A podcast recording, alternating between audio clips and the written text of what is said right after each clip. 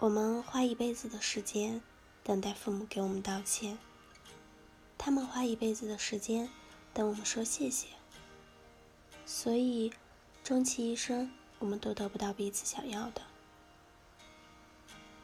学习成绩优异，即将进入大学的小思，本应有着明朗的前途，为什么偏偏在这个时候走上了一条不归路？他的同学从小思的 QQ 空间里找到了许多分段定时发布的说说，清楚地记录了他悲伤的内心世界。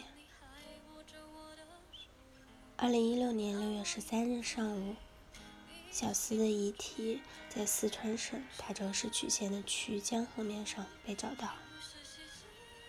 年纪轻轻的小思为什么会选择自杀？也许从小思长达两千八百余字的绝命书中可以找到一些端倪。见到遗体并确认是小思后，他父亲至少沉默了一分钟，然后背对着我们，面对墙壁泣不成声。杨建军说，大约十分钟后，小思的母亲也赶到了殡仪馆。他见到遗体后。顿时瘫软在地，嚎啕大哭。夫妻俩什么也没说。因伤心过度，小四的母亲已经无法站立。我们的队员最后将她搀扶了回去。此前，小四高三时的同学及老师都加入了搜寻队伍，他们也无法接受这个残酷的事实。杨建军告诉记者。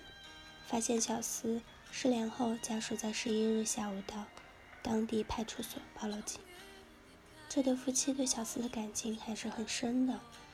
为方便照顾孩子，他们在学校附近租了一套旧房子，每天给他做饭。朋友透露，小思比较内向，一直害怕父亲。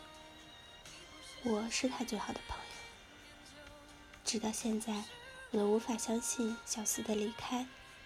小思最好的朋友小周告诉记者，十日当天，他得知小思失踪后，他们全班同学都出动了。直到晚上八点多，有同学在小思 QQ 空间发现了一连串的说说。看到这些说说后，同学们还纷纷留言劝他不要胡思乱想。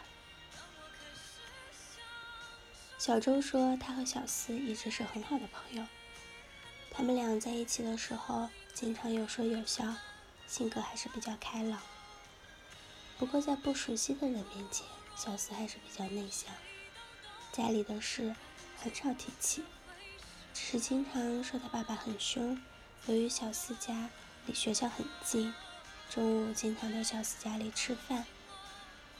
让我印象最深的就是，每次吃完饭后，小思都会跟我说。我们快点回学校，不然我爸爸快回来了。小新的离去也引发了许多网友的共鸣，他们讲述了类似的经历。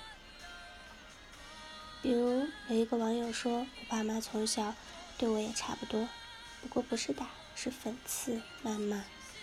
高考没考好就骂了我四年，七八年前被人坑了一次，现在每次回家还会讽刺我。”要多难听有多难听，除了过年迫不得已回去之外，平时就有多远多远。二十多年从来没有过家的感觉，特别理解这个十几岁的孩子，也特别羡慕那些家庭温暖的孩子。很少有父母在看成绩时候关注孩子心理。那年初三，心里郁抑郁。成绩下降，头疼吃止痛药。我妈看到了，骂我神经病。她不知道我那时都快崩溃了，内心世界只有痛苦。这场发生在去年此时的悲剧，今年又被媒体频频提及。悲剧已然发生，留给我们无限惊喜。父母和孩子之间的矛盾，其实并不是一朝一夕之间形成。现在有歌词叫做“原生家庭”，无数的心理学家证明了原生家庭对个人性格起着至关重要的作用，对个人的生活会产生长期深远的影响，甚至会决定个人的一生幸福。像小四一样的孩子有很多，像小四父母一样的爸妈也很多。就像我曾经看过电影里的一句话：“父母等着我们对他说声感谢，我们在等着父母对我们说声抱歉。”如今的父母对子女不再有那种“棍棒之下出孝子”的成就观念，但是，一些父母因望子成龙心切，或有意无意的采取讽刺、挖苦、揭短等手段，对孩子在精神上造成了程度不同的伤害。对孩子而言，精神上的虐待才是致命的，他会一步步摧毁孩子内心的世界。从而把孩子逼上绝路。